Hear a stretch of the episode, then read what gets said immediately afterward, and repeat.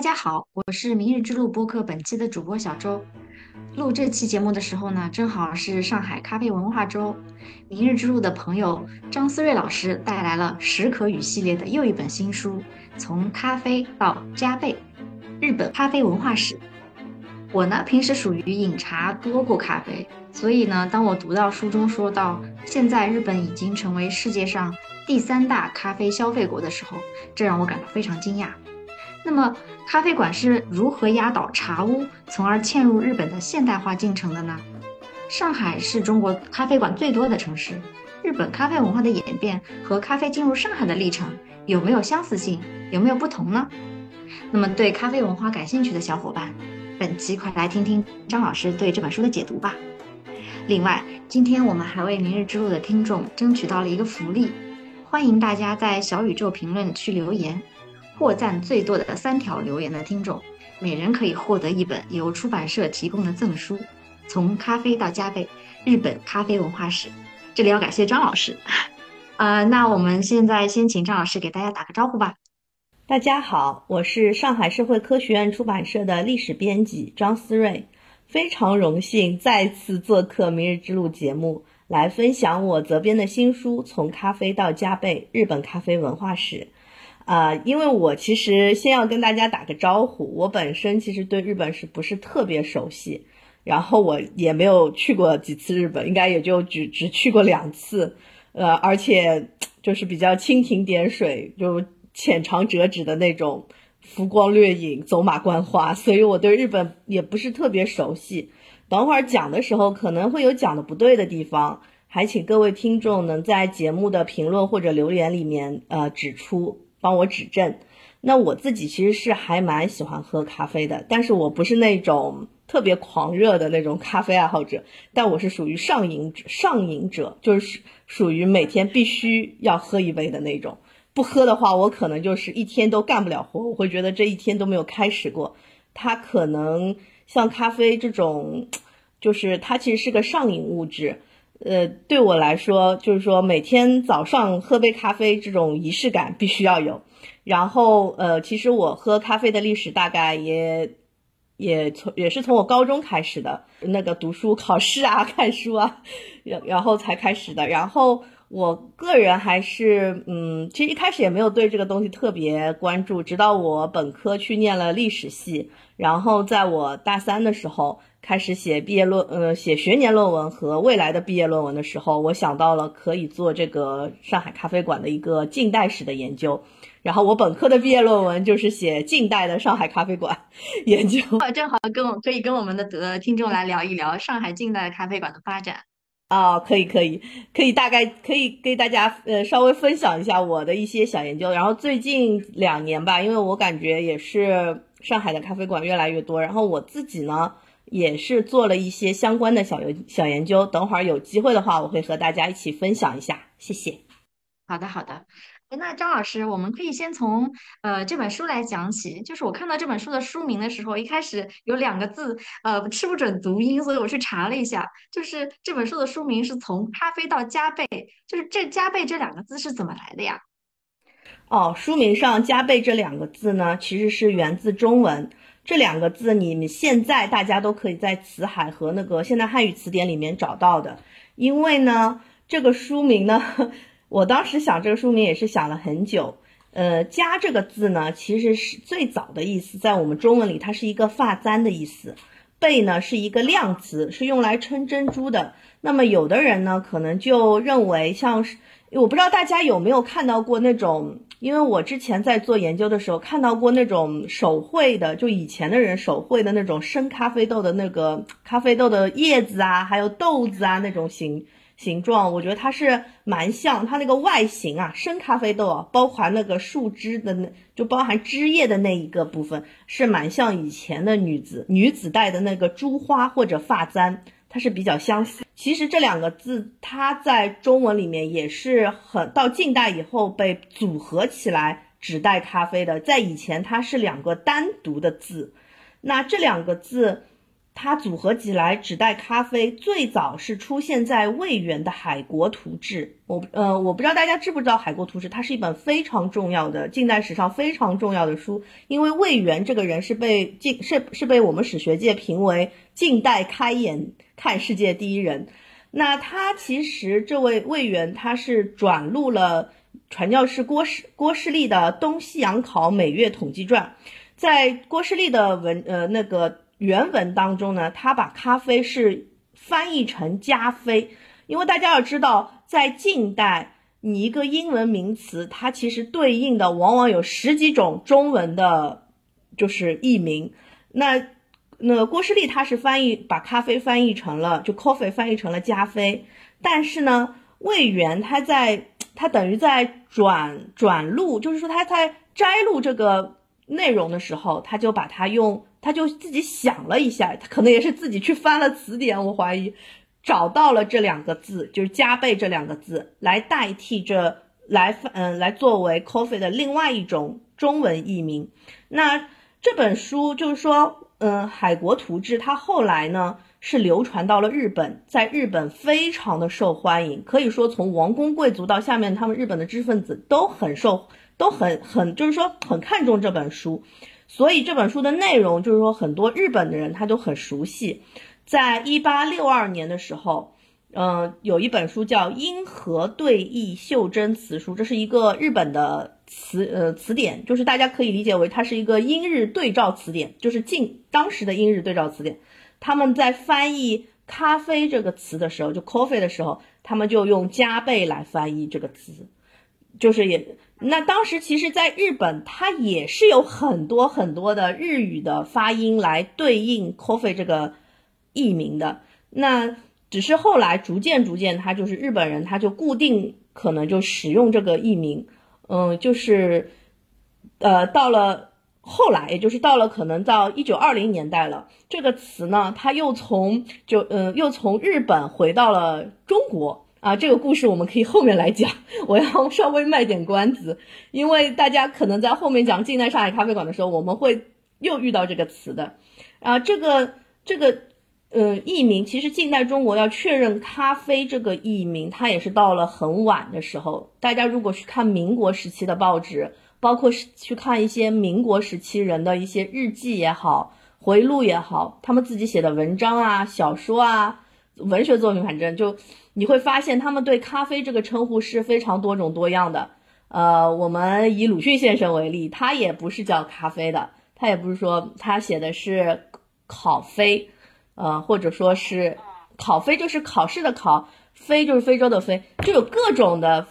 呃那个发音。然后我们有一位就是闵行区图书馆的一位孙英老师。他出过那个近代上海咖啡地图的一本书，他统计过，他说近代中文文献当中的咖啡译名一度是有二十多个，嗯，他就是大概你你就可以分成几种，一种是用方言来翻译英文的这个咖啡，就是有方言当中还要分，呃，比如广东话、粤语，呃，据说一开始是翻加菲，就是加。加菲是那种广东话的翻译，那还有一种呢，就是南洋那边的那个闽南语的翻译，叫高皮。我自己不了不懂闽南语啦，我我不知道有没有人能够告诉我一下，是就高是那个羔羊的羔，配是那个曹配的配，它就可能类似这样的，因为实在是没有那个发，因为当时也没录音是吧？我感觉没有录音你很难找。然后还有一种，比如说呃宁波的那种方言里面。据说，像鲁迅先生为什么他是绍兴人，浙江那边的发音，他就是有点像是考飞啊这种这种词是很多的。还有一种像加倍这个词呢，一个呢是因为它这个嗯怎么讲呢，就是加倍这个词可能就是魏源去找的时候，他是有一点自己的，就是译者在翻译这个单词的时候，他有一点自己的这种主观的取舍，比如他觉得这两个字啊。长得比较像，他就用这个两个字，是吧？还有一种就是，嗯，就是我还看到过一种翻译叫“加菲”，就是家人的家，妃子的妃，叫加菲。这个词也是非常具有这种很有美感的，可能就是这个译者他觉得，哎，这个词很能代表 coffee 给他的那个感觉或者怎么样子的。呃，我们其实现在用的“咖啡”这个词，呃，你大家可以看它是口字旁的，对吧？它其实呃有种说法就是认为，因为在佛经当中，就是在佛经的翻译过程当中，凡是口字旁的，其实都是一种外来词，就外来的字词，所以它这个字它不太像是就是中文本来有的，而是。借过来的，那它有趣的就是，它从中国传到了日本，这个字又从日本传回到了中国。好的，张老师，就是呃，您给我们呃非常详细的分享了这个呃“加倍”这个词是怎么来的。呃，那呃刚才张老师也提到了，就是闽南语的这个 这个发音，如果有会闽南语的小伙伴，也可以给我们呃“明日之路”呃这期播客来留言，然后我们呃说不定就可以。呃，给您赠出一本由出版社提供的赠书。嗯，那接下来我们很想知道的就是，那咖啡最初是从什么时候开始进入日本的呢？然后，呃，进入日本的过程当中又发生发生过哪些有趣的事儿呢？嗯，它咖啡其实最早呢是在十六、十七世纪的时候，由葡萄牙人和荷兰人带入日本的。那其实这些人主要都是传教士和商人。呃，其实我们都知道，日本呢和我们中国是一样的，在很长一段时间，它是有那个锁国时期的，就是幕府幕府时代，它是有很长一段是锁国。然后到了十七世纪左右，但是它也和我们中国有一样，有一个地方比较像的，就是它不是说完全封闭，它有长崎，当时唯一一个可以通商的是长崎，就像我们在呃，就是我们在五口通商之前，只也。就是也只有开放了广州一个通商口，一就是不是说通商啦，就是只有广州十三行是能够去和外国人打交道的，或者说外国人去交易的。那么当时在日本，它也是说，就是只有长崎它是可以就是做一些和外国人的生意。十七世纪的时候呢，荷兰的东印度公司。他们在，他们其实垄断了当时在日本的对外贸易。他们将这个咖啡带到了锁国时期的长崎的出岛。我其实去过一次，呃，就是我是乘游轮去的，然后游轮有落地的那个游。然后我去过长崎，呃，去了长崎之后，我当时就去看，还看到过那个出岛，它很小的一块地嘛。然后他他们就会在那边就会有一些外国人，他们会在那边交易。他。当时的荷兰人其实已经有一点，就是咖啡在传播过程中，当时他们已经养成了一点喝习惯，就喝咖啡的习惯嘛。然后日本人他在和荷兰人的交往过程中，他就发现了荷兰人他们有喝咖啡的习惯。然后当时我不知道大家有没有看过一个很有名的日剧叫《仁医》，《仁医》的里面他就是讲他们，呃，就是。呃，就是当时他们他那个男男主角穿越以后，他不是会医术嘛？很多人以为他的医术好像是从那个就是荷兰人那边，因为他们当时有一批日本人，他们是叫兰学者，兰学就是指荷兰的学问，然后他们就那些就是日本人，就是学习兰学的日本人，他们就会阅读和翻译荷兰的医学和植物学的作品，然后他们当时就发现了咖啡的这种药用的价值。还有就是咖啡，它在日本的传播过程中，它其实一开始或者说很长一段时间是被作为礼品，它赠就是被老外，就是荷兰人，他们是送给一些来往比较密切的日本人，无论有商人，当然其中还有就是长崎的妓女。呃，一七九七年呢，当时有一个就是松平大名的女婿叫景出药卫门，他是一个商人，他在长崎的时候是喝过咖啡的，然后呢，他就把这个咖啡呢。作为礼品赠送了，或者说是作为祭品吧，他被供奉，他就供奉给了太宰府天满宫的神社人员。然后我觉得他他的这个举动呢，是其实我觉得是比较具有商业性含义的，就是他希望通过用这种，呃，就是神社人员的这种赠送赠礼的这种行为，来增加这个商品的权威性。然后呢，进一步给这个，因为这个东西对很多人来说肯定很陌生嘛，大家都不敢喝。但如果你是个神社人员，就可以打开一定的市场，相当于免费打了一个广告。对对对对对对对，他这个举动就是我感觉就是很有商业头脑的这个人。然后之后呢，有一个叫冯西博尔德的，应该是个荷兰医生，记载了一些一批最早喝咖啡的一些日本人的反应吧。我觉得就是，据说。当时他们很多呃，就是日本人喝咖啡，因为是咖啡是个上瘾物质，它一旦喝习惯了以后，你要戒断是很难的。我不知道有没有人戒断尝试戒断咖啡，我是尝试过的，因为很难，真的很难。我觉得像我这种上瘾者，根本就就是那个戒断反应很厉害。所以他们说，当时他们过度依赖咖啡的日本人会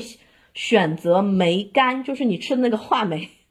就梅干。我不知道他日本的梅干什么样的。他们用用梅干来作为解药，我不知道这背后有什么原理。然后据说这个医生其实当时他是想在日本做这种咖啡生意的，他向荷兰的东印度公司建议每年向日本进口几千磅的咖啡豆，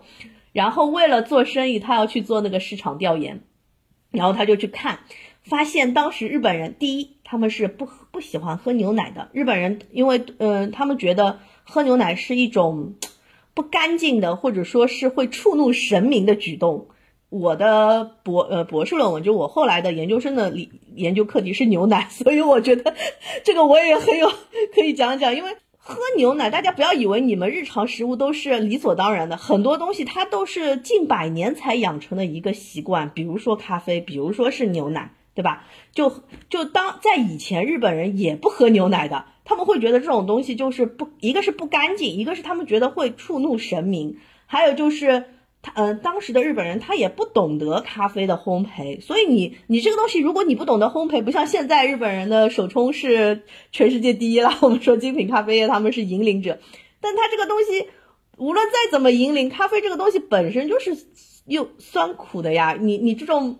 你你的口味在没有被训练之前，你要让一个。刚刚接触，就像我们很多八十年代去喝咖啡的时候，我们会我们会觉得，哎，这东西又酸又苦，有什么好吃的？就像咳嗽药水一样的。这个不要说当时日本啊，近代东亚说那个中国人，我感觉韩国人都是这样子的。因为我就是看到很多这样的记载嘛。学会去欣赏咖啡，那是要到很后面，你是一种文化性的，就跟我们这本书的书名是一样。它为什么要叫我为什么要给它起文化史这个名字？因为它是一个文化训练的过程，它不是说。有的东西甜的是人类的天生的爱好，你天生就是人类是甜，是一个基因当中，我觉得就是这样的，天生就是喜欢吃的。你那种手冲呢，你要学会去欣赏它，你是要有一个慢慢慢慢的一个规训的过程啊。我们我们说是，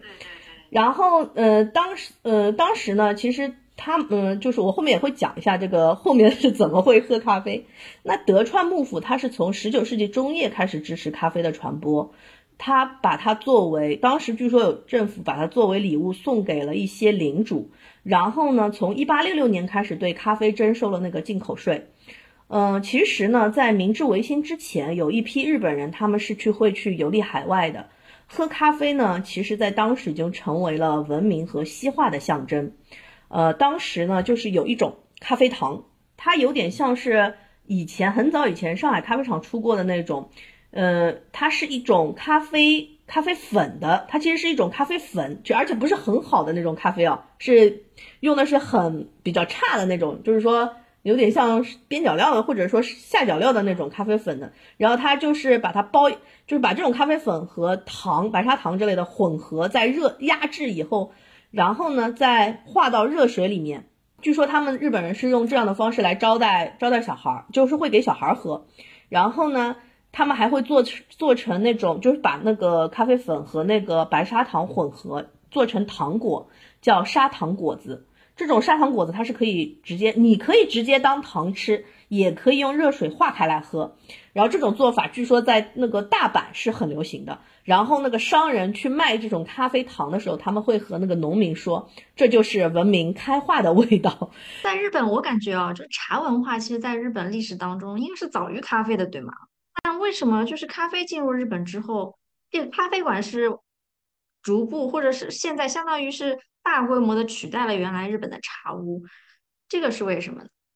嗯，我觉得咖啡啊，它首先，嗯，它和茶就是说是很不一样的两种饮品。那么我先说一说，它咖啡作为一种外来饮料进入日本以后，它肯定是要寻找一种本地的传播方式，比如说。它从非洲走到了欧洲之后呢，它是借助了酒馆，它是进入酒馆这样来传播。就是大家要注意啊，以前没有什么，就是说那种独立精品咖啡馆这种概念啊，是要到很后面很后面才有的。不是说一开始就有咖啡馆这个东西。嗯，当然欧洲的发展又和我们东亚地区是有点不一样的。那比如说在日本，它咖啡它是要借助这种茶屋，然后我们其实我可以大概讲讲，在上海或者说嗯在近代上海，它咖啡一开始它是进入了番菜馆来传播的。然后日本他们在传播的时候呢，嗯，就是为什么我说前面说到了明治维新那么重要？因为明治维新以后呢，日本的整个的政政治和经济的重心，它就转到了，它从以前的京都转到了那个东京。嗯，我记得他们一八六几年，他们那个咖啡开始征收进口税，然后明治维新之后，它在呃，其实到了十九世纪晚期，东京已经成为了。就是当时日本政治和经济的中心了嘛，它其实已经在开始走向了一个城市化和都市化的时期。然后在那个时候，就在这个节点上面，日本的第一家咖啡馆叫可否茶馆，它开了。你可以从它这个名字就看出，它还不叫咖啡馆，它还要借助茶茶屋，因为它还要借助像日本人比较熟悉的这种饮用场所来传播它这种嗯新的这种饮料。可否茶馆，它是开辟了一种全新的公共空间的风格，它和茶屋的风格是很不一样的。嗯，我们先说说这一家可否茶馆，它是一家非常有，我觉得它的创始者就非常的具有传奇性色彩。我以前跟人，我跟之前跟人讨论，我就说，怎么日本人就不给他拍个电视剧呢？这个人，这个身世又曲折，然后又。就是非非常的具有，就是非常值得拍个电视剧，我或者拍 拍个电影。这个创办者叫郑永庆，这个人看上去这个名字就像个中国人。他是一八五九年生于日本长崎，他的生父是一个日本人，姓西村，但他的养父是一个台湾人，叫郑永宁。郑永宁这个人也非常有意思。我在查这个资料的时候，我就发现他其实郑永宁是一个台湾人。然后呢，他其实是一个，嗯，应该是闽籍，就是福建老家，可能是福建那边的。然后他是当时在日本的通事，通事就是以前的翻译，就就其实就是翻译嘛，只不过那是近通事是一种近代的说法，然后或者说是古代遗传下来的说法。然后呢，但是这个人的认同，就郑永宁这个人的认同，他是偏日本的，他是嗯。就是站在日本人立场的，我感觉他，嗯，他当时据说郑永宁这个人是在日本的外务省担任过秘书，就是他任过比较高级别，但我觉得他这个级高级别的那个职务，我觉得是有点怀疑的，呃，就以后可能有，我反正是有点怀疑，因为没有什么资料可以佐证。据说郑永庆这个人被收养以后呢，他的养父郑永宁就培养他学习语言。在十四岁的时候，这个郑永庆他就精通中日英法四门语言。十六岁的时候呢，就被养父送到了美国的耶鲁去留学。我觉得在当时，一个日本人能进美国耶鲁，我觉得就很能说明他的养父家的家底，以及他 当然也可能他自己比较优秀了。他在一八七九年离开了耶鲁，回到日本。在离开之前呢，他回国的时候，就是他从呃美国回来的时候，他还去过欧洲。他在欧洲呢，就看到了英国的咖啡馆的风格。那我觉得，第一，他对咖啡的偏好很可能就是在美国留学的时候被培养出来的。我不知道大家对那个全球咖啡史有没有了解？因为咖啡它在美国的传播和英国的传播就是很不一样。因为嗯，他在美国呢，它为什么能在美国兴盛起来？有一个原因，就是因为它在美国是被作为就是一种革命的象征，一种呃反殖民的一种符号。为什么？大家如果学过高中历史，有一课会讲那个美国独立，叫波士顿清茶事件。美国要当时他要独立，他要反对他的母国英国。然后英国人大家都知道，在当时是很爱喝茶的，他们就觉得，然后美国人就觉得这个茶是。英国殖民者的象征，我们不要喝茶，我们要喝咖啡，所以咖啡就后来会在美国兴起，也有也有这方面的原因哦。所以他当时我说郑永庆他在美国留学，他被培养出来这种偏好，我觉得是挺正常的。然后他回到日本以后，在一八八八年的左呃左右吧，他开了那个可否茶馆，他的这个当时开的这个可否茶叫茶馆。但是它其实是个咖啡馆，而且是我们现代意义上的这种咖啡馆，就是它有点，呃，提供这种咖啡啊这种，然后呃还会提供一些就是像茶点吧，就可能这种配咖啡的这种小点心之类，或者欧欧洲的那种小点心。然后它其实这个咖啡馆的风格呢是比较偏向那种俱乐部性质的。嗯，怎么讲呢？就是英国以前它那种嗯就是俱乐部性质，它是第一是不会接待女性的。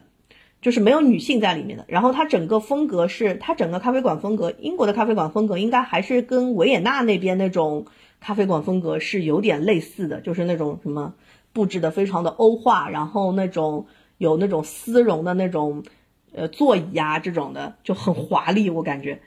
然后郑永庆他其实他开了这个咖啡馆，他其实他的目的啊，我感觉他其实是为了。就是当时日本有一个很有名的，就是怎么讲呢？叫叫鹿鸣馆。我不知道对日本史熟悉的人知不知道，这个鹿鸣馆有点像什么呢？我感觉就有点像那种，也是那种像俱乐部，它就是聚拢了一批就是对那种呃西洋文化感兴趣的一些人。那郑永庆他开这个可否茶馆，他希望有一个像比鹿鸣馆更加能代表。西方文化的一个场所，然后大家可以更自由的在这边交流啊，嗯，交谈啊，或者社交啊，或者怎么样。他想法是很好的，但是这个咖啡馆他没开五年他就倒闭了，就是他不太会经营。他这个人他最后呢也很落魄，他曾经想要自杀，然后被朋友介绍到了美国，但事业也没有起色，然后最后被迫沦为洗碗工。然后最后的最后，他是死在了西雅图。然后我对这个故事啊，对这个人的经历非常感兴趣，就觉得很有意思的是什么呢？他是一个被中国人收养的日本人，借鉴了英伦模式，创办了日本第一家咖啡馆，最后死在了西雅图这个美国未来的咖啡之城。因为我们都知道，星巴克就是在西雅图起家的嘛，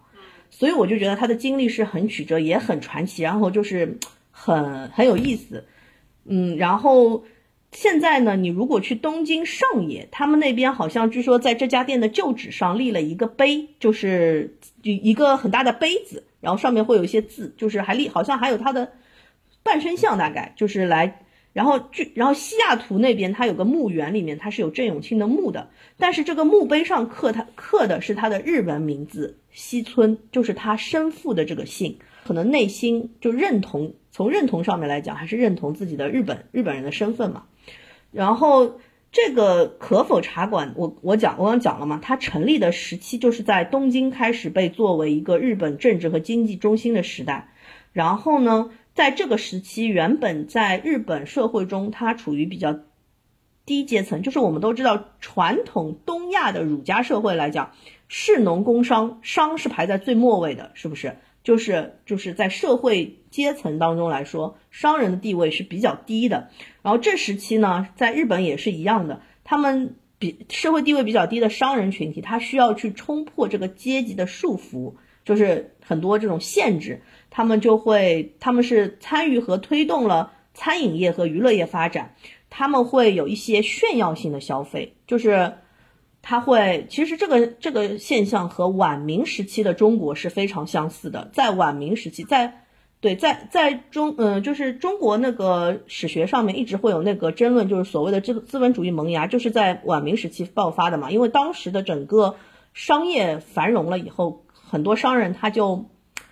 就有钱了，就想就想要找地方花。然后我感觉这些商人就是因为像咖啡馆这种带有异域风情，然后又是一个外国的东西，就对大家来讲都很新鲜啊。我觉得从就是我们今天人的这种人性的角度来讲，我觉得也是很正常的，也是能想象的嘛。你想有一个好玩的外国的东西，大家嗯，就是我有钱了，我去消费一下，嗯，对，当时这对在当时的那个社会来讲，这些商人，呃，其实就是。代表着未来的日本的这种中产阶级啊，就他们的中产阶级，就是随着明治维新以后，他们城市不是城市化越来越发展了吗？这个中产阶级崛起了。你你是中产阶级，他在城市当中，他是需要一个新型的消费场所的。咖啡馆它本身就是一个新型消费场所。你在这当中，你可以了解，就是像那个郑永清开那个可否茶馆，你就说你可以在里面。得到很多很就是国际就是了解很多新鲜的事物啊，然后呢吃到又可以喝到咖啡这么神奇的西洋玩意儿，对吧？然后当时里面的服务都是那种西式的服务，所以这种消费场所，我觉得其实是你在这种肯定是很受欢迎的嘛。只要没有什么政策来阻碍你，它的发展就是一个必然的趋势。然后我觉得它能够，呃，另外一方面，我觉得它能够代替茶屋，它是因为不不是因为说这个东西好和坏啊，不是说咖啡比茶好喝或者怎么样，这个东西就是很主观的。但是我觉得有一点是，它满足了当时城市居民他在公共场合对私人空间的需求。嗯，我觉得怎么讲呢？它的因为在东亚地区的咖啡馆发展路径和那个欧美地区咖啡馆的发展路径有的是不太一样的。在十呃十七十八世纪的时候，欧美国家他们的咖啡馆发展是，呃，他们更更像是一个政治和信息交流的中心，是一个革命的就暴动会发生的，所以他们的。国嗯，就当时德国的那个国王，他都发布过禁令，禁止男性去咖啡馆聚会，因为他们有很多的这种政治聚会啊什么。嗯，如果有社会学对社会学比较了解，或者说对理论比较了解，大家应该知道，就是哈贝马斯有一个公共领域的理论，他的公共领域的理论就来源于他对英国咖啡馆的观察，就是在英国咖啡馆，他们呃就是诞生了那种市民意识嘛，他有这种，他就是研究这个。那其实，在东亚，就是在日本呢，它的发展呢是很不一样的。它首先是一个西，呃，咖啡馆，它是一个文明和西化的象征，它是一个都市的象征。然后呢，在如果从那个，它它当然也可以提供一定的社交功能，这个我们后面也可以讲。但是呢，其实它发展到后面，它更到了就是我们作者写这本书的时候，作者认为它更。就是日本的咖啡馆，它更倾向在公共场所提供，呃，一个第三，就是提供私人空间。你你可以把它理解为，它是一个介于家和工作场所之外的第三空间。因为对于这个东西，我其实是非常有切身体会的。作者分析嘛，他说他认为就是说你他什么叫在公共空公共场所中需要一个私人空间。就是我自己呢，我我讲一下我的切身体会，就是我自己呢是，嗯，就是因为哺乳期的关系，因为我怀孕了嘛，就是说不不太能喝咖啡，然后当然我也其实我还是忍不住喝，我喝的是低音，然后就，呃，但是我不敢去咖啡馆，因为大家都知道，基本上咖啡馆是没有什么低音咖啡给你的，就都是那个正常的这种，然后我后来是出了哺乳期之后呢。然后我就有的时候我就很喜欢在上班前找一个我们，因为我单位是在新天地附近，然后我就很想找一个地方，就是在我上班和我在我去上班之前，我坐在这个地方，我能稍微喘口气。所以，我当作者说，他说，呃，日本近代咖啡馆就是说，他们城市中的人需要一个呃栖息地。就是你需要在一个，它是在一个在公共场所提供了一个一片让你稍微栖息一下、休息一下的场所。我觉得这个点我是很认同，因为就是做了妈之后，你在家里面你是一个母亲的，你是一个母亲的身份，就是你到了单位又要马上投入工作，然后在这两者之间，我需要一个喘口气。然后我觉得像茶馆这种，它是很喧闹的中式的茶馆，我不是说现在那种很高雅的那种茶馆。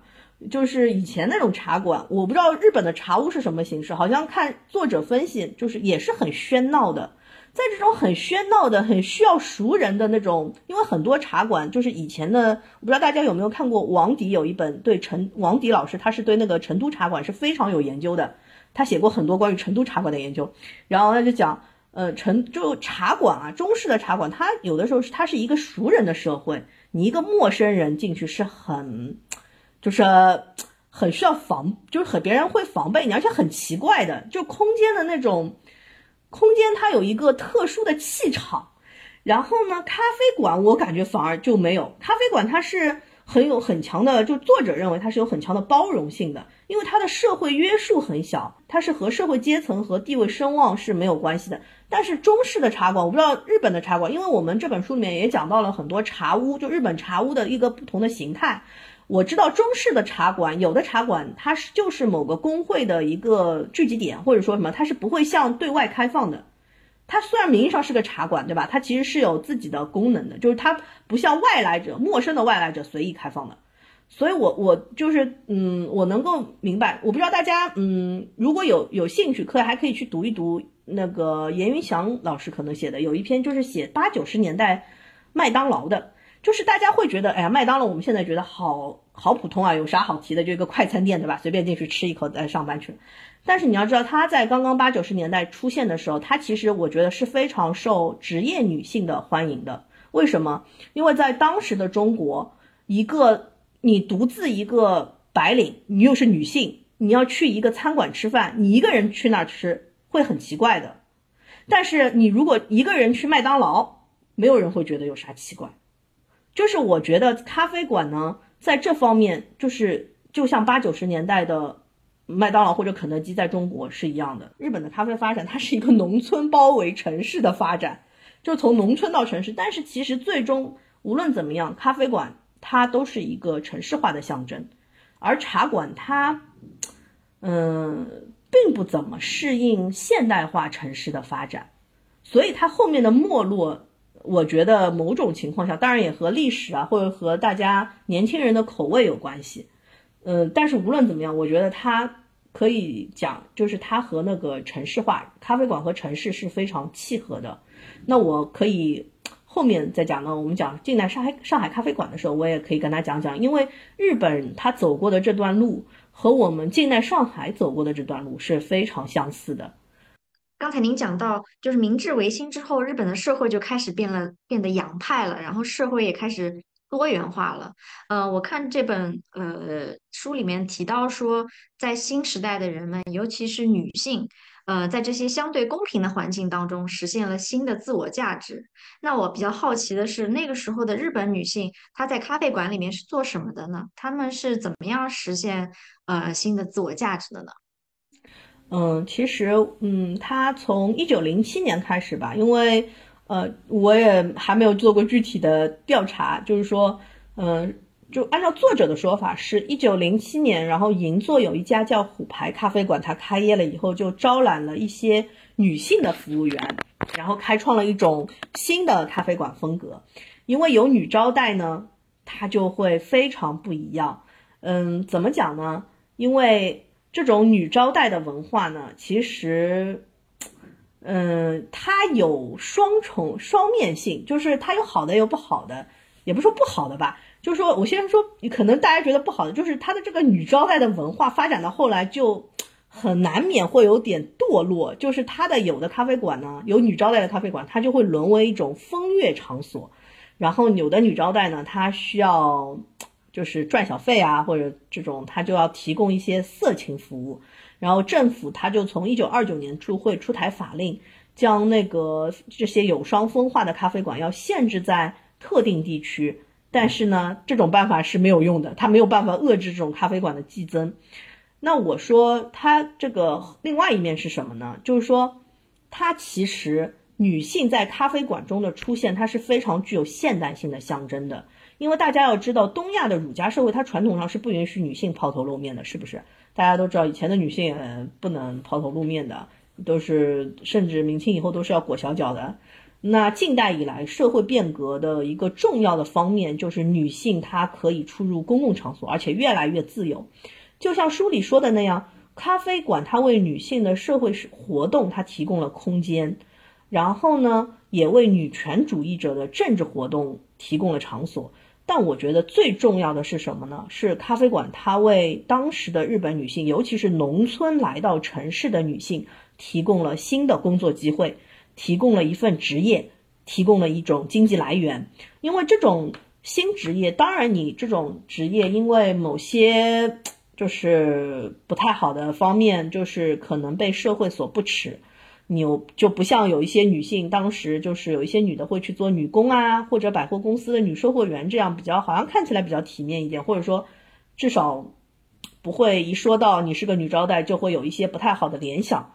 那这种嗯现代性呢，其实在日本作家的笔下呢，呈现出来也都是不太好的。就很多日本作家他们会用以咖啡馆的女招待来作为他们笔下的一些人物的形象。这其实从大正时期，那当时呢，除了很多，就他们日本作家除了写咖啡馆女招待，他还会写很多咖啡馆中出现的那个摩登女性，就摩登女郎嘛。嗯，但这个摩登女郎的形象也不怎么地，然后感觉也是那种非常，嗯，就是有点，反正看上去都不好，不太好。就我我感觉日本的男作家，就我们都知道，现在女性主义因为近两年很火嘛，我们都知道有个词叫厌女。我觉得很多日本男作家，包括近代一些日中国的作家，都会有点厌女，因为呢，就是从传统的那种性别意识形态来讲呢，他们都会要求女性去做那种贤妻良母，但是这种咖啡馆女招待也好呢，还有那个摩登女性也好。它其实是挑战了这种传统，它象征着是女性话语权的一个提高，对吧？然后这种现代性，其实你我我可以跟大家讲，这个方这个这种现象，就是咖啡馆女招待，其实在上海也是有的，而且也是文人被文人极力批判的。然后刘凡有一本书，就是在上海摩登里面，他就叫上海摩登嘛，他那本书里面也提到过，就是他解读过这种都市象征的。咖啡馆啊，还有摩登女郎的形象，都是就是在当时那一批作家的笔下都不怎么好，都是那种摩登女郎，就是那种穿着很好看的，然后在就是那种富太太形象，然后呢，呃，就是会和别人去调情，然后会啊，就是很抱怨这种怎么样，就是不吃人间烟苦，呃，不知人间疾苦的那种形象，然后女招待嘛，要么就是。被拯救的那种，就是很可身世可怜，从农村过来什么这种的，要么就是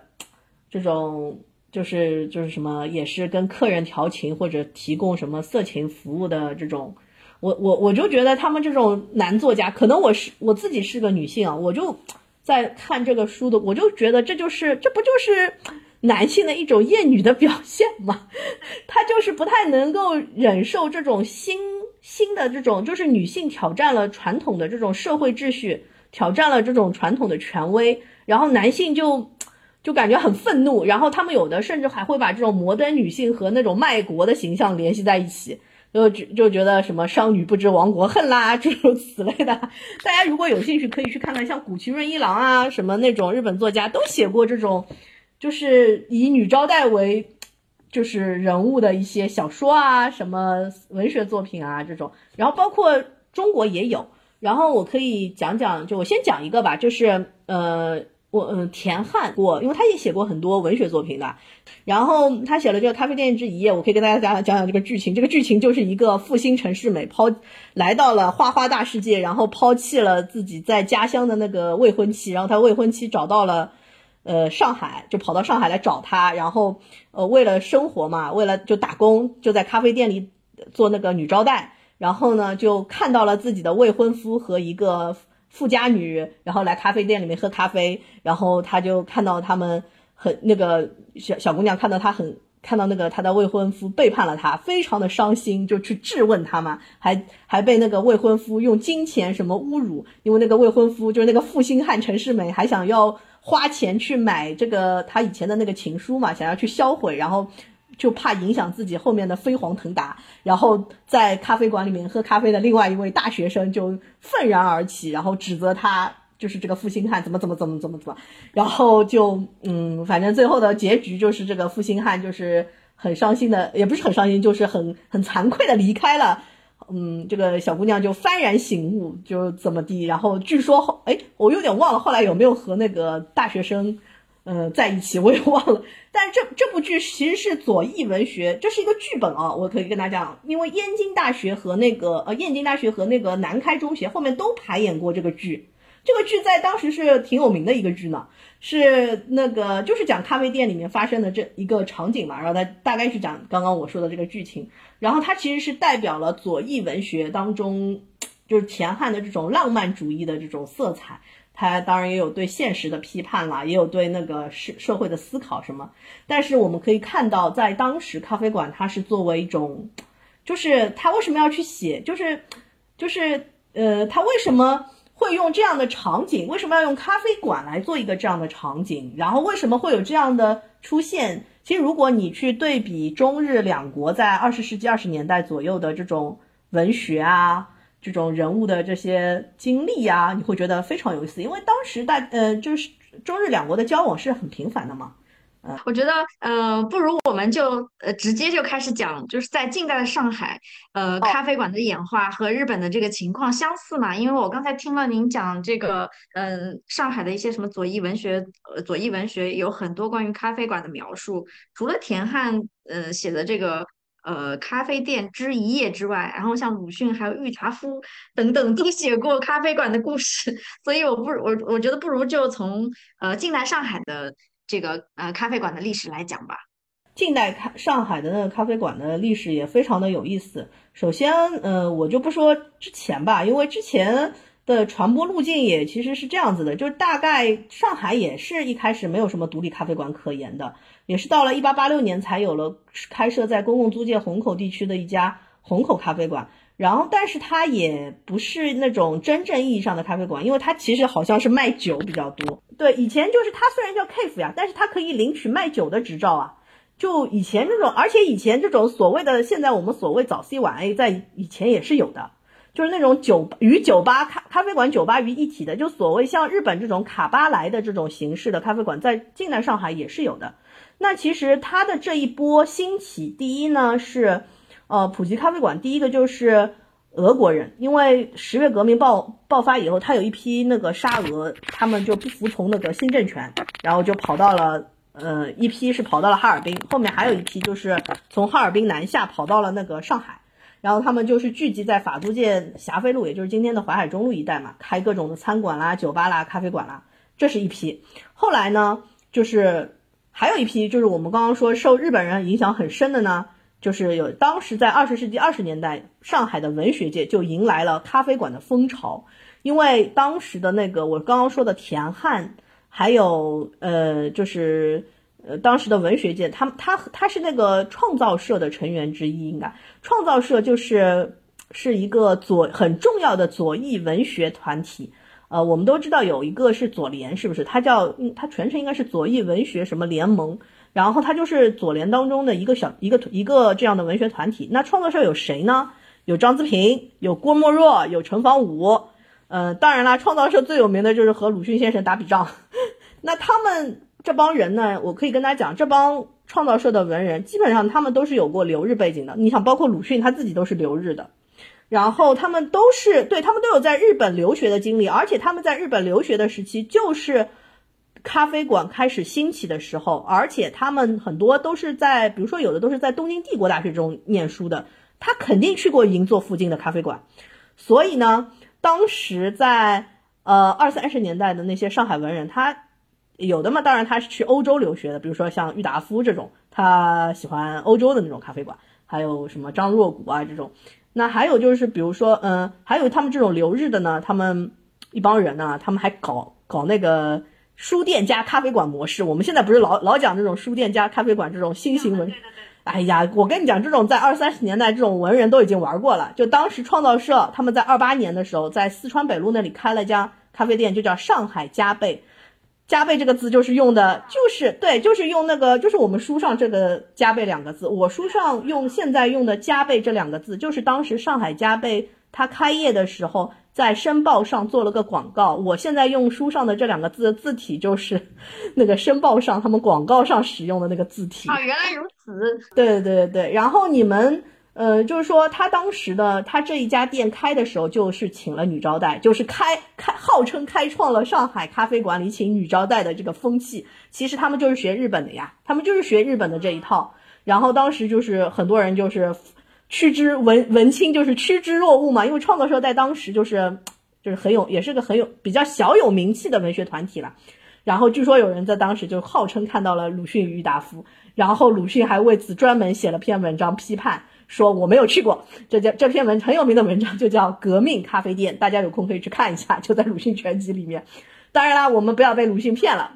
我们我我可以跟大家讲，迅哥老师说什么自己，我把喝咖啡的时间什么用来用来写作上，什么把别人喝咖啡时间，哎呀，我跟我跟大家讲，我我当时去看那个鲁迅日记的时候，我就发现他从回国到他过世，至少在他日记里面有十三处的地方写了他去喝咖啡。他在北京一开始他是住在北京那边的，在北京哪里喝咖啡我不知道，但是他在上海，首先他肯定是去过公飞，公飞是一家也是。它不是创造社的店，但也是很有名的一家店。呃，因为这家店就是左联当时成立的时候就是在宫飞咖啡店，然后它现在就在四川路和多伦路那个路口那家。呃，大家有空可以去那边，他们现在那个店应该还也不是说还在，不是以前的了，就是就是后面的人就等于说从现在的人重新复原了。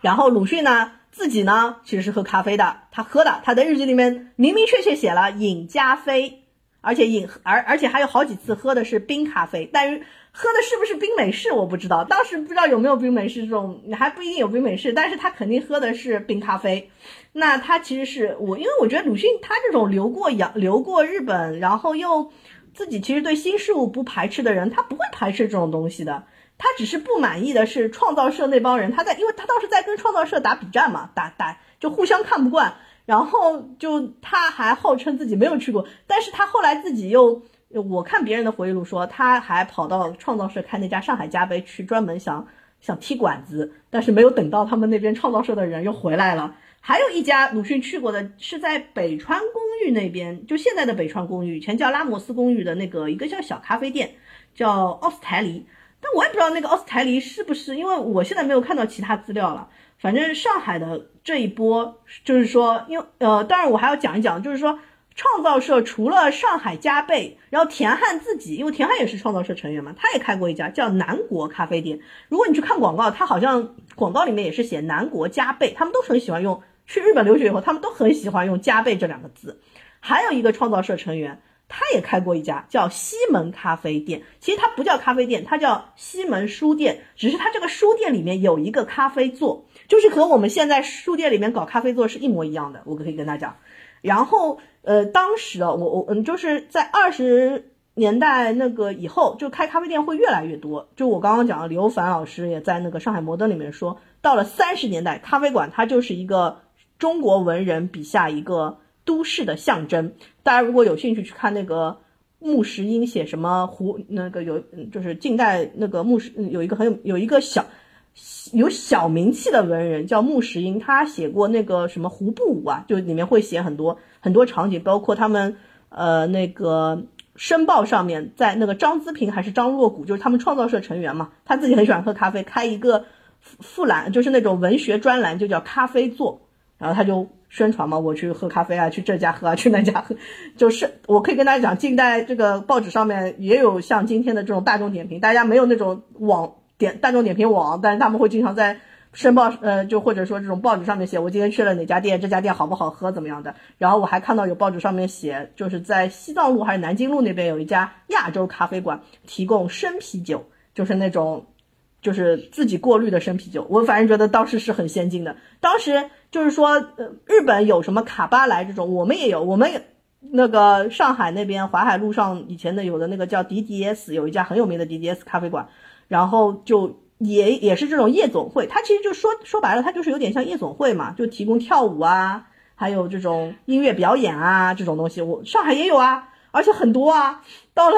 因为上海到了四十年代，那个呃打仗了，然后租界那个变成孤岛了，孤岛之后又沦，租界又被被那个吞并，呃租租界租界又没了嘛，就被汪伪政府收回了，然后他就这个时期，整个上海的各各种舞厅啦、夜总会啦、什么咖啡馆啦这种，呃就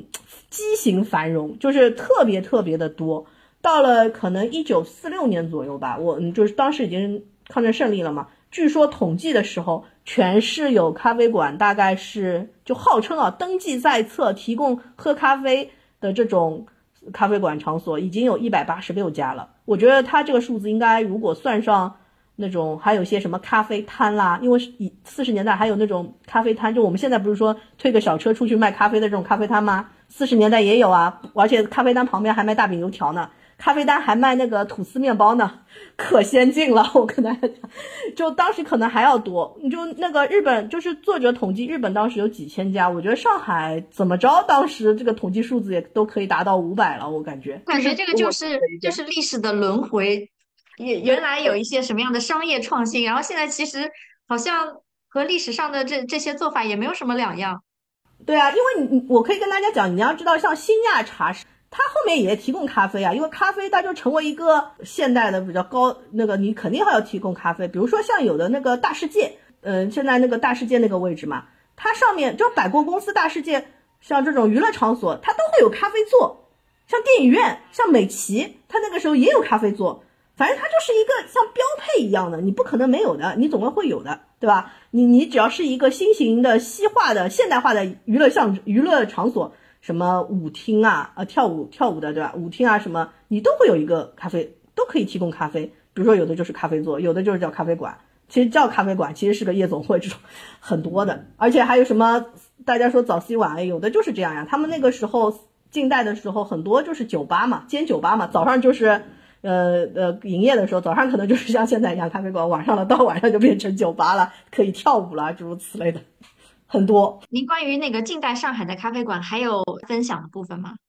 我要说，我感觉我可以再说一个小时。其实你现在能喝的一些品牌，在当时也都能喝。雀巢其实很早就进了中国了，只是它当时还不叫雀巢，它叫英瑞，就是牛奶公司嘛。他是还后有一阵子叫启功，他做的是牛奶生意，后来他反正就是公司合并啊，业务重组啊，呃，后来变成雀巢，但他也是到了很后面三几年还是四几年，他开始做咖啡生意的。但是有一个牌子，你基本上能在二十二二的嗯二七年还是二八年你就能喝到了，就叫 Maxwell，就是麦斯威尔，麦斯威尔他们自己的官方，我因为我自己喜。做研究的嘛，这也是我最近自己做出来，呃，发现的一个东西，呃，可以跟大家分享一下，就是麦斯韦尔在自己的官方网站上号称自己是八十年代才进入中国的，那是因为他们自己公关做的不太好。他们其实，在呃二六年还是二七年，他们就进入中国了。当时他们不叫这个牌子的，他们叫他们不叫这个名称啊，他们是叫墨屋牌或者洋房牌，呃，然后后面它还有一度叫美和牌。就是他，他名字换过好几次，然后都是因为他是 外国厂商进来。他是一般当时的路数就是在我们上海这边会有一个洋行做代理，他是找了洋行做代理来销售他那些咖啡，他也是罐头嘛。但是这些罐头它到底里面是速溶的咖啡，是到底是个怎么样的咖啡粉？我现在因为没有实物，我也不知道，也要去看资料。嗯，然后还有一个牌子也很有名的叫。嗯，但是我我不太清楚这个牌子有没有人知道，叫 S W，也是个美国牌子。反正当时的上海咖啡馆里面，如果你要喝咖啡，呃，有的就是比较高档的，像麦斯威尔，它有的咖啡馆它就会在广告里面写嘛，我们提供的咖啡是什么美国进口麦斯维尔，呃，麦斯威尔，他写的是英文了，就说或者就写美国进口洋房牌 S W 牌，还有一个国产的叫 C P C，C P C 就是现在上海咖啡厂的前身。呃，那个上海咖啡馆现在他们在华山路啊，还有什么不是有很多分分店嘛？然后大家如果去喝的话，它的那个招牌上会写的什么上咖源自一九三三三几啊，还是三五还是三六？呃，那是因为它是的确 CPC 是当时上海人，不是上海人，是中国人开的，他不是不是上海人，是是一个应该是个宁波还是镇海那边的一个呃商人开的一个咖啡馆，他在南京西路开的。然后慢慢慢慢，后来四九年以后呢，就变成国营的咖啡厂。然后呢，而且关键是什么呢？是上呃从五六年开始吧，上海咖啡厂开始加工云南豆，它应该是使用云南豆的先锋。因为云南豆大规模使用云南豆是要到解放以后的，解放前上海所有的咖啡豆基本上要满足市场的话都是进口。因为以前就是。云南虽然说从近代以来有很多书上都会讲，我们近代以来什么云南地区有咖啡种植咖啡，海南种植咖啡，广东种植咖啡，甚至台湾也种植咖啡，但是你这个量根本就没有办法满足像上海这样通商口岸的需求，或者说消费量，因为后面不止上海嘛，上整个中国地区的那个咖啡的传播，它是呃，从南向北的，然后从那个沿海向内陆这样传播的。基本上到了四十年代，你其实你也可以在什么天津啊，就反正内陆像重庆这种地方啊，或者说是，嗯，在边缘像甘肃有些地方，你也是能喝到咖啡的，只不过那数量没有那么多嘛。嗯，但我想，我觉得就是说，上海的咖啡馆它发展，还有就是它的功能和日本，因为。这个作者说，日本有很多什么什么这个它功能啊，什么卡巴莱啊、爵士乐啊，我想说这这个以前都有的。对，上海的 DDS 它是非常有名的一家，那个我以前专门写过，在澎湃上也写过文章，因为 DDS 呃你会看到很多回老老上海回忆说什么 D 蒂蒂斯，蒂蒂斯就是 DDS，它是一个那个呃嗯，反正老外开的，然后最有意思的是他有一任老板是那个。嗯，是专门做那个吃饺子机，呃，就是做老虎机生意的，是 专门做赌博机的，然后为此还被还被抓了。然后，但是就是因为这样，所以他的咖啡馆门口还会放两个就是老虎机，你还可以去赌赌一赌。然后，当然了，他最有他还有一个，就是因为他在淮海路嘛，他位置又很好，然后他还有那种提供这种跳舞，他后面都像咖啡馆，基本到四十年代，只要是个咖啡馆，他基本上都会提供跳舞的。都会有这种乐队啊，然后而且以前还有我呃看那个资料啊，然后说周璇，周璇很喜欢去的是那个卡夫卡斯，卡夫卡斯是家也是开在淮海路上的一家俄国人的餐馆，然后呢也是有乐队的，周璇呢就很喜欢去那边吃吃饭，他很喜欢听那个一首叫什么，有一个叫出水芙蓉，就以前美高美公司还是哪个公司跳一个电影里面一个插曲，周璇就说很喜欢这个曲子，然后他只要一去那边的。乐队就会奏这个乐曲，就看到他就会弹这个歌，反反正就是名人效应了。当然，像张爱玲，大家如果感兴趣，肯定都很有有的很喜欢张爱玲嘛。张爱玲就会喜欢去什么凯司令啦、菲达啦、启示令啦。嗯，不过我觉得她比较喜欢去吃咖啡馆的那个蛋糕，因为她很喜欢吃那个凯司令和菲达的蛋糕，栗子蛋糕。我们现在说栗子蛋糕，什么凯司令最好吃，其实不是。其实我感觉在民国时期应该是菲达的蛋糕，栗子蛋糕最好吃。呵呵但是现在飞达没有了，因为四九年以后，就是我们整个中国的咖啡文化，它是有一个断层的，不像日本，他们虽然是呃，就是在一度，呃，对，它一度就是在战时，它是一个什么敌敌军物资还是怎么样的，就是被禁止啊或者怎么样，它有一段没落的时期，但是它很快到了战后，它就迅速恢复了嘛，然后又然后马上到了六十六七十年代，随着日本经济的发展，它就蓬勃发展了。因为作者里面有一章会讲什么咖啡馆会提供很多餐饮，然后就他们不是什么咖喱猪饭哎，我想说我们那个时候也有的那些什么沙利文的点心、凯司令的蛋糕，DDS 还在分店，他们有很多这种咖啡馆也很能顺应时代的呀。为什么？因为你是个咖啡馆，你上海的咖啡馆嘛，以前近代的咖啡馆你开嘛就开在，比如说最多的就是什么南京西路、淮海路。南京东路就是现在南京东路这里的，然后还有什么西藏中路，还有那个延安东路，然后四川北路。其实你这些现在来讲也是这种商务区。然后他为了顺应周边白领的上班，他会提供那个公司客饭，就是现在还留下来的那个红房子。他以前也做过这种生意啊，就公司餐嘛，就是很简单的，就是以呃我不知道红房子多少钱啊。据有的人回忆，就是说像 DDS 他们提供公司餐就一块钱。一份的一块钱，然后就呃，你可以吃什么？就是有罗宋汤和面包，他让你就罗宋汤随便你吃。据说木心木心就是很有名的一个，也是很有名的一个文人嘛。然后他回忆回忆，就是说 DDS 有做过一道什么葱烤小羊排，非常好吃，他很怀念。嗯，呃，张老师，就是我想呃问问看，就是您这个食口语系列是一个什么样的？系列就这个初衷是什么？然后想想知道他接下来还有哪些新书的计划？哦，我们这个史可语系列呢，其实是我和另外一位译者，就以前他是我罐头的那本书的译者，然后呢，我和他一起等于策划的一套书。因为我自己其实还蛮喜欢吃吃喝喝的，我你看我本科写。咖啡馆，然后研究生写牛奶。我是对于日常饮食如何成为就是人们生活中，就是我是觉得对这个话题我是很感兴趣的，所以我很希望做这方面的研究。然后市场上就是从从书的角度来讲，好像也没有这方面的呃就是书嘛。我就想当时我就想我要做一个这样的丛书，然后把一些比较有话题性的，因为我选的书一般都会具有一定的话题性，呃，我希望能够把这些有话题性又同时能够兼具一些学术和，就是兼具学术性和可读性的一些书，能够把它做成一套，然后让大家，呃，让读者能够在市场上选择的时候，能够看到有这样一套对实物，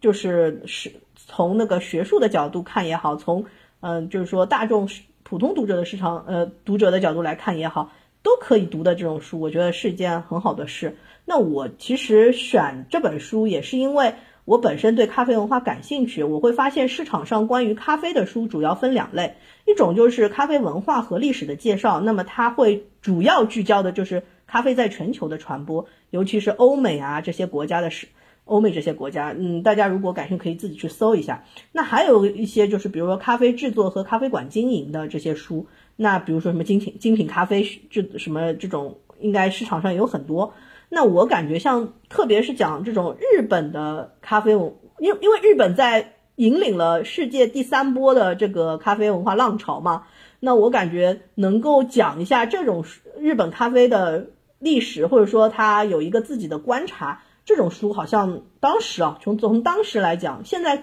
也有两三本跟我类似的。但是从当时我二零年还是一九年开始想做这个书的时候，我感觉好像市场上还没有，所以我当时就会选择这本书去做。而且我当时也没有想到，就我我虽然是觉得上海咖啡业的发展是很迅猛，但我没有想到它发展如此迅猛，在二一年的时候居然已经成为全球咖啡馆最多的一个城市了。呃，我觉得也是还蛮有。我觉得其实就是感觉，我们也许可以从这本书上看一看，从日本的人的身上看到我们的前世今生。就是我是有一个这样的想法，然后嗯，或者说也看一看我们的未来，因为它里面，呃，书里作者也讲到了，嗯，他其实很多的日本咖啡馆开就是咖啡馆开业有一个有一波高潮嘛，就跟我们现在很多人去跑去开咖啡馆一样，它的经济发展到一定时时期，它的可能。有些人就不想干了，他就回去辞职不干了，他就开咖啡馆了。我感觉和现在上海有点像。我不要，我不是要泼冷水啊，我只是说，也许我们可以从中获得一些启发。那其实我们之后呃还在出的有一些书，可能今年还会出一本是写铁路美食的历史，还有一些呃还有一本应该是冰激凌的历史。明年可能会出一本是鹅肝，鹅肝是一个非常有争议性的。话题我觉得也是个食物，对吧？很有意思，我觉得可以做一做。还有一本是那个牛奶的全球的历史，因为牛奶也是刚刚我也说了嘛，怎么样让不喝的人变成喝，它都是包含一定的社会文化的影响。嗯，这就是我们我做这个书的一个想法，然后以及后面的一些预告吧。呃，那我们最后再聊一点实用的信息。嗯，就是我们这一期节目正好是在今年的上海咖啡文化周期间录制的。那张老师想问问看，您有去哪些咖啡店逛吗？呃，我想说，其实怎么讲呢？嗯，我是一个十几年前我还是个文青，我真的，我真的，我被我对咖啡的。就我对咖啡的热爱，我就是说怎么说呢，就是喜欢或者怎么样，嗯，对咖啡馆的这种，我是在十几年前被一本，当时是广东人民还是广东旅游出版社有一本叫什么《相约上海咖啡馆》，介绍了很多就是二十一世纪初的一些咖啡馆，呃，我反正当时被唤起了对咖啡馆的这种热情和咖啡的热情，但是呢，我我不是那种 很狂热的爱好，我不是那种。呃，像日本咖啡那种大师级别的，他们都是手冲啊，然后在那儿很讲究那种水温啊，什么豆子啊，什么，我没有那么的讲究，我是拿铁派的，因为我其实喝到家后面，我发现咖啡馆，我到了咖啡馆都是先点拿铁，然后我觉得我是那种很不奶茶化咖啡的，我是那种奶茶化那一派里面被鄙视的鄙视链底端的人。然后，嗯，我感觉就是咖啡对我来讲，咖啡馆对我来讲，它真的就像那个作者说的那样，它是城市空间的一个第三空间。就是我在做了母亲之后，我很希望有一个自己私人的、单独的，就是在职，在我的职场和我的家之间有一个第三空间，能让我稍微的喘口气，然后让我独自的待一会儿，就是哪怕我自己独自的安静的坐一会儿都好的。我感觉这个。愿望能够在咖啡馆里实现，我觉得是，嗯，挺好的。就就是我会，其实我们单位周围有很多，嗯，我印象比较深的，其实我以前去过鲁马兹，但鲁马兹，嗯，我是一个不识货的人，我到了鲁马兹，第一个问他们要的是那个卡布奇诺，被老板鄙视了，应该。作者在书的最后提提到了，就是说，嗯，就是咖啡馆它有三类嘛，他就说。对现代都市人来说，可能有这种三种的，就是一个叫血场，一个叫什么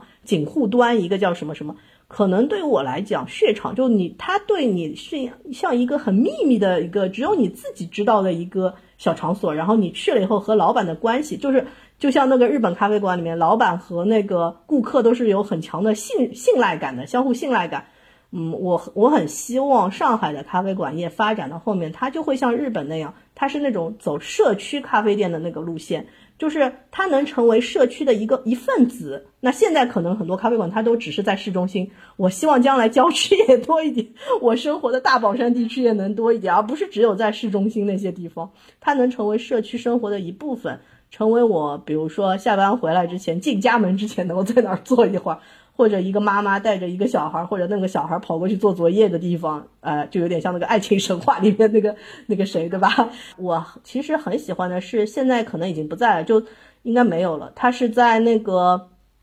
呃，若干年前，就在我还是个小文青的时候，二十一世纪初，大概在二零零三年的春节，我去去过，在那个浦现在浦发银行外滩的浦发银行，就是原来的汇丰银行的那个群楼里面，有一家叫波诺米。波诺米，它是一家意式咖啡馆，它是我人生当中的意式咖啡馆的启蒙店。我人生中第一杯 espresso 就是在那儿喝的。那现在应该是没有了，因为那个那个意大利老板估计也是回国了。嗯，特别之处就是，